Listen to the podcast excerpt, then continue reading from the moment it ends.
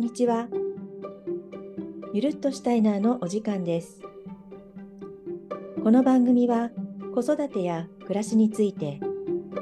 シュタイナー教育の観点からゆるっとお話ししていくお話ラジオです。子供の生きる力を伸ばす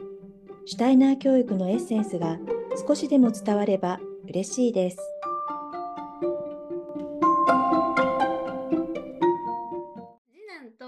がその波長が似てるから、私が進めたことを進めたノリでやれるのが次男。で、えっと、なんか二人で盛り上がってんな、みたいなのを横目に見てるのも、なんかちょっと気になるんですよ。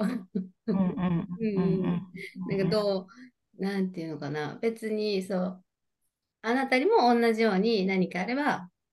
こう、サポートしたいと思ってるんだけど、なんか、お母さんはどうしていいかわかんないわっていう状態。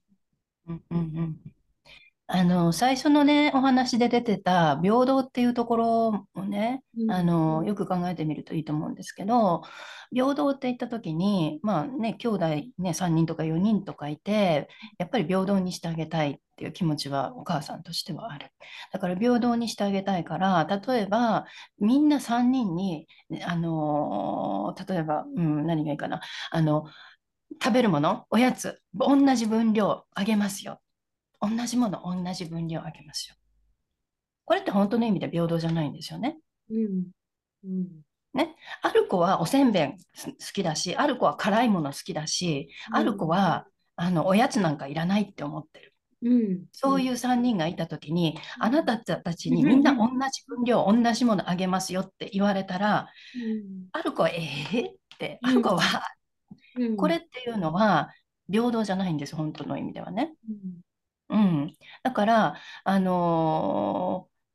特に兄弟で年齢も違うし立場も違うからあのおやつのことじゃなくてもどういうふうにお母さんとの関係性持ってるかっていうのも同じ関係性じゃないはずなんですよね。ある子はお母さんとベタベタしてもすごい嬉しくてしょうがないけどそれこそ中学生の子にベタベタしたら嫌がる嫌がって当然なんですよね。うん、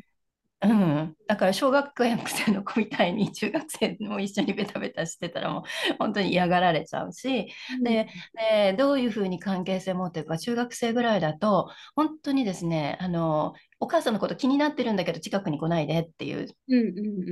うん、だからそれ尊重してあげてあの気になってはいるなっていうのはうん。あの横目で見ておいてあの本当にちょっと距離持って横目で気になってるなあの子って思ってればいい？それに対して何かしてあげようなんて思わなくていい。うん。うん。何かしてあげようと思って何かしたら鬱陶しいから。そう。うんそうん、だからね、あのーね、あの、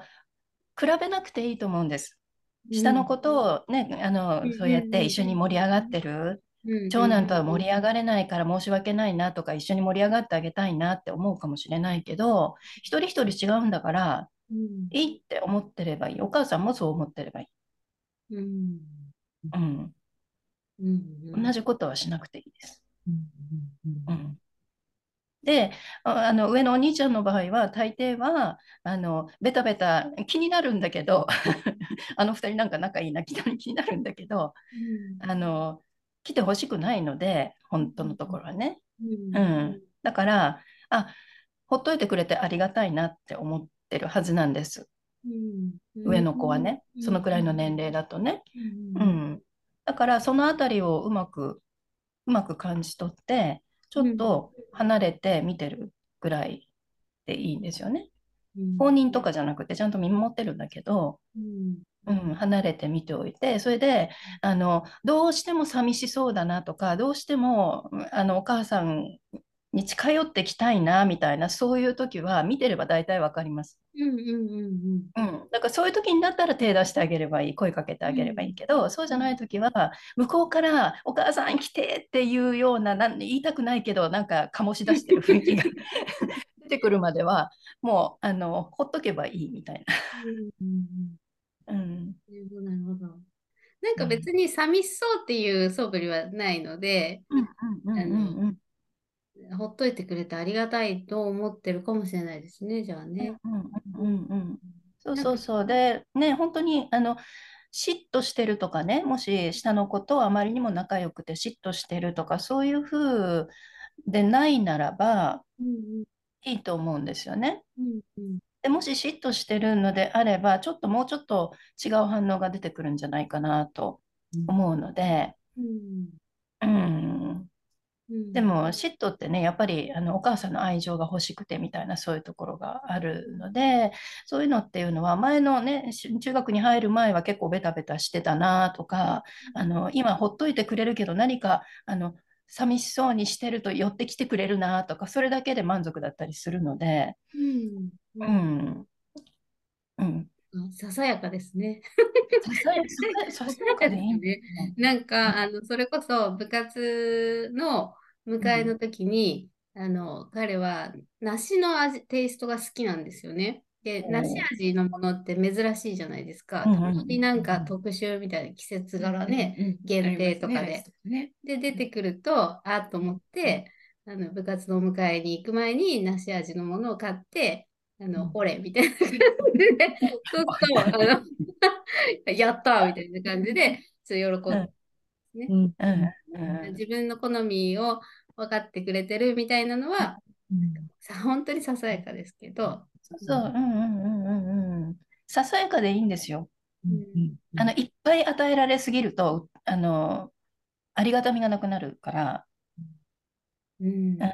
た、あ、普段放ってこられ、ふ放ってかれるんだけど、そうやってたまのポイントで梨味のものが出てきた、あ、お母さんも自分のこと思っててくれるんだみたいな、それがすっごい嬉しかったりとかするわけですよね。うん。でもう普段から梨味ばっかりいっぱい与えられてたら、全然ありがたくもなんともないうんので、うんうん。うん。お誕生日だったんですけど、あの、もうケーキいらないって言われて、えーあ、いらないんだ、みたいな、なんかいらないんだってなって、いらないって言ってるけど買っちゃおうかな、みたいな、すごい、そのなんか、いや、でもそ、とはいえ買っちゃおうかなっていうのをギリギリまで悩んだけど、でもいらないって言ってんだから、いらないんだと思って、あの、我慢して、あの、手巻き寿司をしたっていうね。あのあの、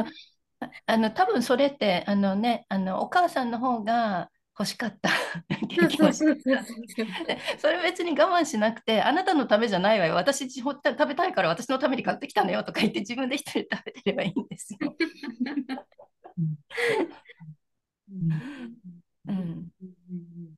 あ、いいですか？私も。はい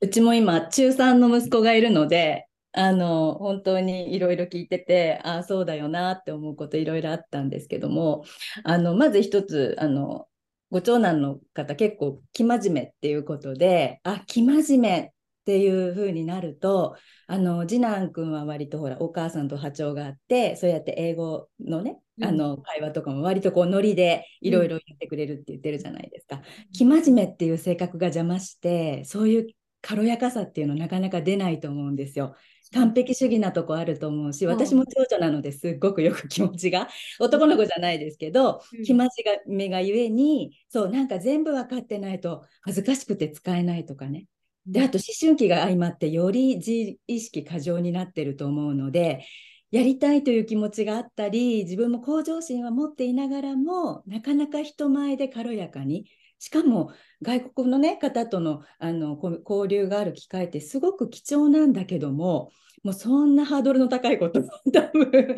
自意識がもうすごく邪魔してあの、ね、やりたいというチャレンジ心はきっと生真面目だからあると思うんだけどやっぱりもうそれを押しとどめてしまう気持ちの方が多分強いと思うんですよね。で私聞いてて思ってあとはもうシュタイナー教育すごくあのねあの佳代さんのもとでいろいろ学んだところであのもう本当自分はなかなか実践できないところもまだまだあるんだけど思ったのがお母さんが楽しくその方とコミュニケーションを取るといいと思います。うん。はい、あのお母さんが楽しくしている例えば英語の教材とかもお母さんが何か楽しく英語のものを見ているその楽しさっていうのが多分もうあの脳神経の鏡神経で伝わって、うんあの押し付けじゃなくいい形で、あ、なんか楽しそうだな、お母さんとかね。ううん、そんな感じで伝わると思うんですよ。んで、思春期って家族よりも絶対友人優先になってると思うんですね。うん家族本当にの次でもう下手したらもう外で会った時も知らんぷりしたいぐらいの関係だと思うんです家族ってね。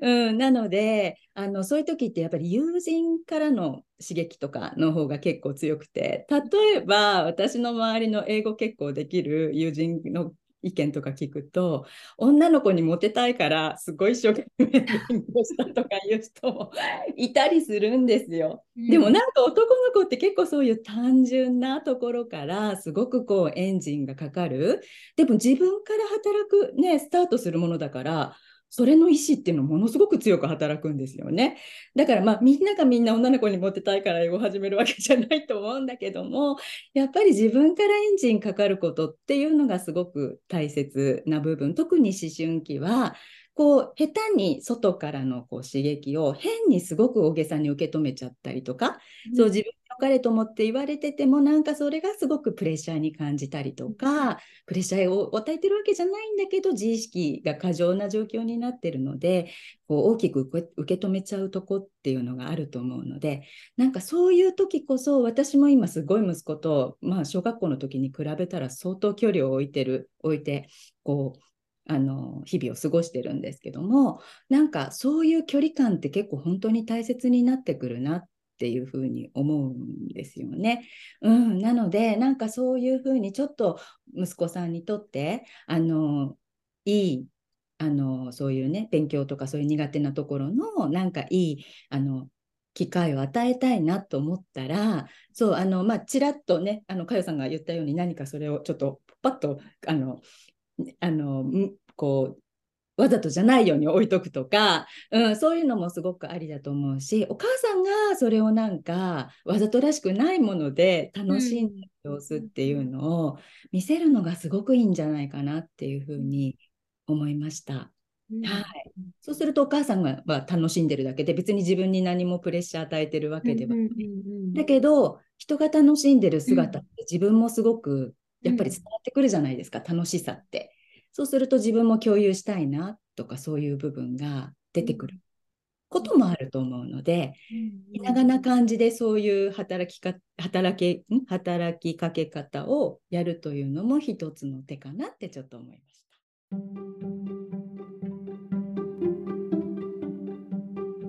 今日も聞いていただきありがとうございました。シュタイナーをゆるっと取り入れて日々の生活を豊かに。また次回お会いしましょう。